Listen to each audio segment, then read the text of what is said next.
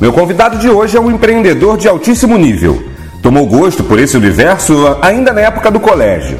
Na PUC, abriu a primeira empresa com os amigos lá no início dos anos 2000. De lá para cá, o sucesso vem o acompanhando. Montou, comprou, fundiu e vendeu empresas.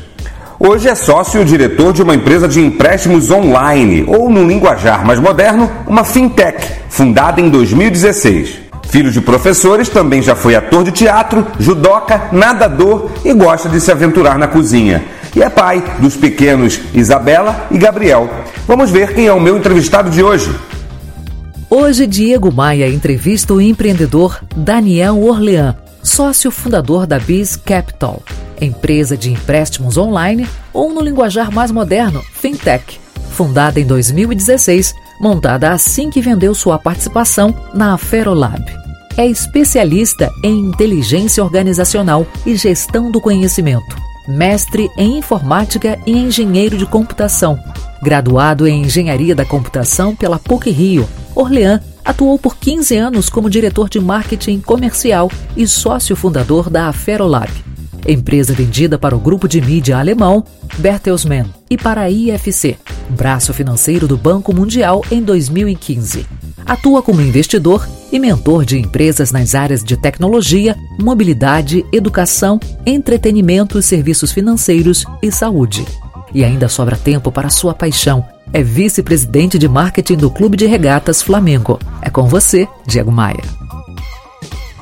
Obrigado por você ter vindo, Daniel. Você é um, uma pessoa que está muito ligada ao universo empreendedor por conta dessa sua nova temporada na Biz Capital. O que, que é a Biz Capital? É uma, é uma financeira? Vocês emprestam dinheiro? O que vocês fazem lá? A Biz Capital é uma fintech, né, que é um nome novo que surgiu para você descrever as empresas que buscam no ambiente digital, na tecnologia, transformação do mundo bancário, do mundo financeiro. Sim. A gente percebeu ao longo da nossa história é, de empreendedorismo que as pequenas empresas sofrem muito para conseguir crédito. E quando a gente estava pensando nessa nova trajetória, que foi após a gente vender a outra empresa que a gente teve, é, a gente percebeu que esses pequenos empreendedores precisavam de alguém que comprasse essa briga, que democratizasse o acesso a crédito.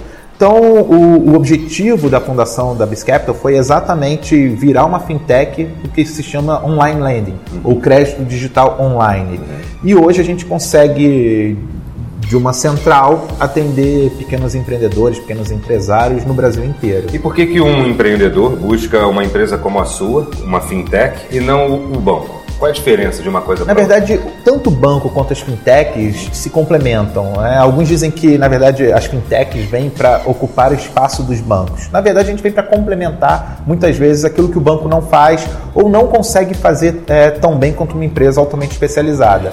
A Biscapital veio para atender empresas que precisam de uma resposta rápida, que precisam de pouca burocracia, que precisam resolver seus problemas de capital de giro, de compra de estoque, de expansão é, e que possam também se dedicar ao negócio. Porque o pequeno empreendedor ele não tem tempo para ficar indo 50 vezes ao banco, é, protocolando documento, imprimindo balanço, produzindo um balanço que muitos pequenos empreendedores não têm. É, eles precisam rápido saber se eles têm ou não uma linha de crédito é, do tamanho que elas precisam. Então hoje, o empreendedor de qualquer lugar, seja no computador, seja no celular, ele pode entrar no site da Biscapital e fazer um pedido em poucas horas ele vai receber uma resposta dizendo: olha, é possível seguir ou não é possível seguir. Eu acho que o respeito, a resposta rápida, ela tem que ser dada tanto no caso positivo quanto no caso negativo porque eu já tive experiência como empreendedor de negociar com o banco várias semanas e saber depois de dois meses que a minha linha de crédito não tinha sido aprovada.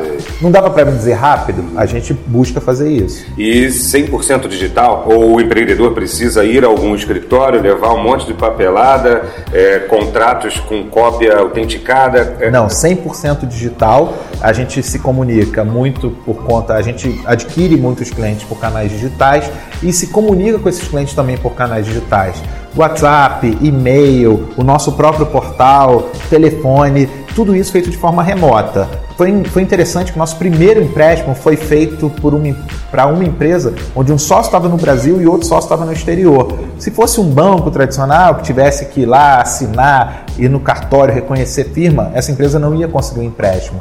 É, e até o contrato digital, que hoje já é reconhecido, né, a regulamentação já permite você fazer todo o processo, desde o pedido dando acesso à empresa, ao SCR, aos birôs de crédito, até assinar o contrato, Sim. tudo digital. Então, a Miss Capital é uma empresa, é uma fintech é, que viabiliza empréstimos para empreendedores. Esses empréstimos variam de quanto a quanto? Esses empréstimos variam desde 5 mil reais até 150 mil reais. A gente tem operações em todo esse espectro e, claro, depende muito da necessidade. A gente fala, pô, 5 mil reais é pouco para uma empresa. Tem muita empresa no Brasil que fatura 5, 10, 15, 20 mil reais por mês e que às vezes 5 mil reais é o capital de giro que ela precisa. E sim empresas maiores que faturam 1 milhão, 3 milhões por ano, que precisam de uma linha maior, seja para abrir uma nova loja, fazer uma reforma. Então, o nosso produto, que é emprestar dinheiro, tem vários sabores, tem várias manifestações.